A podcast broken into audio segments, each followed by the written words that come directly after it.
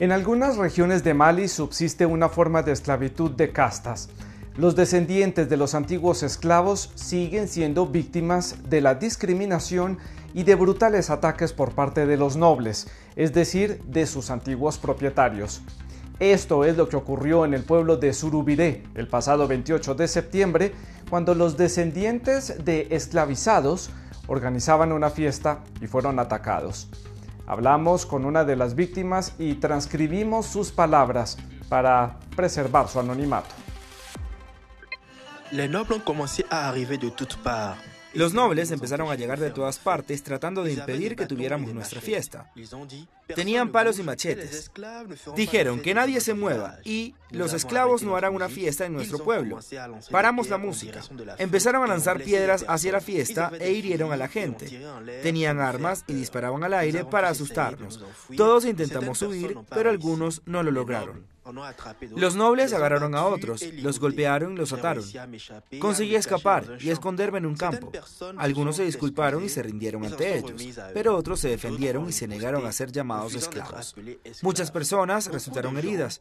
Retuvieron a los que capturaron durante ocho horas antes de liberarnos.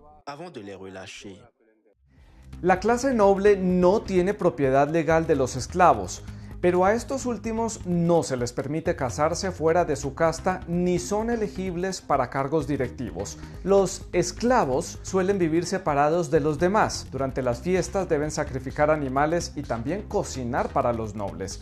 Hablamos con Muhammadi Kanute, miembro de la Asociación contra la Esclavitud, quien lucha por el fin de este sistema de castas en Mali. Ça fait beaucoup beaucoup de, de maltraitance. Existen muchas tensiones y se han producido muchas agresiones, muchos malos tratos en los últimos años. Hay personas que se oponen a la esclavitud basada en la ascendencia, se han creado asociaciones. Hay individuos que dicen que no son esclavos. Los que se oponen a la esclavitud basada en la ascendencia están expuestos a ataques físicos violencia, ataques planificados, sangrientos, bárbaros, incluso mortales.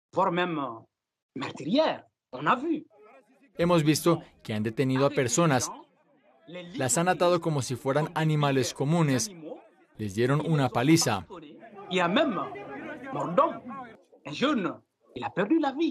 Incluso hay un joven muerto, perdió la vida porque le dispararon a la cabeza. Esperamos que los autores, coautores, cómplices y patrocinadores de esos actos bárbaros e inhumanos no salgan impunes. El número de miembros de la casta de los esclavos suele ser mayor que el de la casta de los nobles, y muchos no se atreven a sublevarse por miedo a la influencia de los nobles en las autoridades locales e incluso en la policía. Muchos también nos dijeron que no querían rebelarse por miedo a que la violencia se disparara sin control.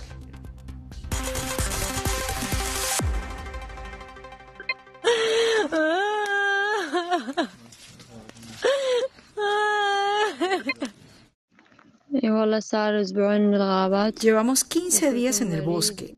Hace mucho frío.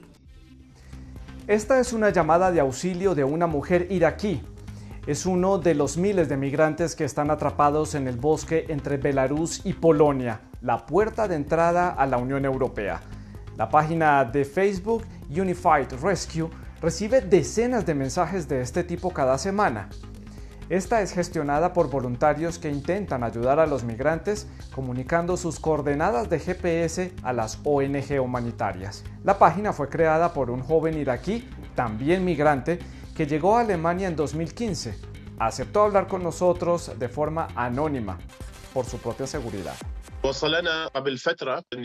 Hace poco recibimos una llamada de un grupo de migrantes, en su mayoría yemeníes, que llevaban varios días atrapados en la frontera entre Belarus y Polonia. No tenían comida ni agua, hacía mucho frío.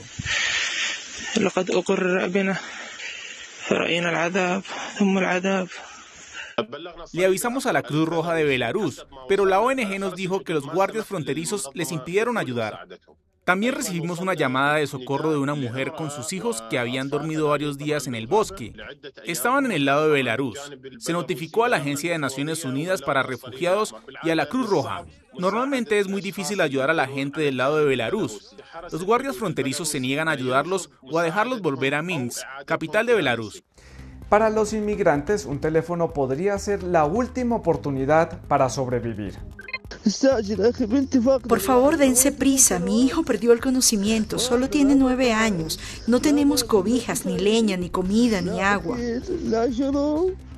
Pero algunas veces la batería se acaba. Ali no volvió a recibir noticias de esta familia ni sabemos qué pasó con la pequeña. Estos equipos también reciben numerosas llamadas de personas que intentan cruzar el mar.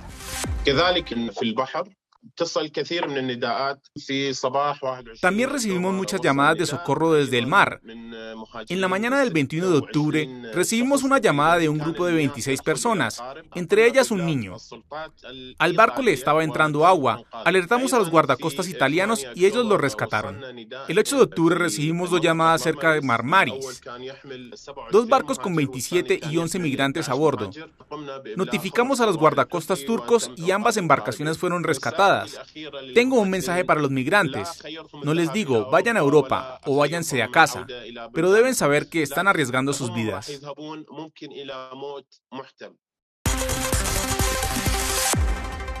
Es todo por esta semana en los observadores de France 24. Si ustedes quieren entrar en contacto con la producción del programa, nuestros contactos en WhatsApp, en Twitter y de correo electrónico aparecen en sus pantallas. Esperamos sus fotos y sus videos. Nos vemos la próxima semana. Hasta entonces.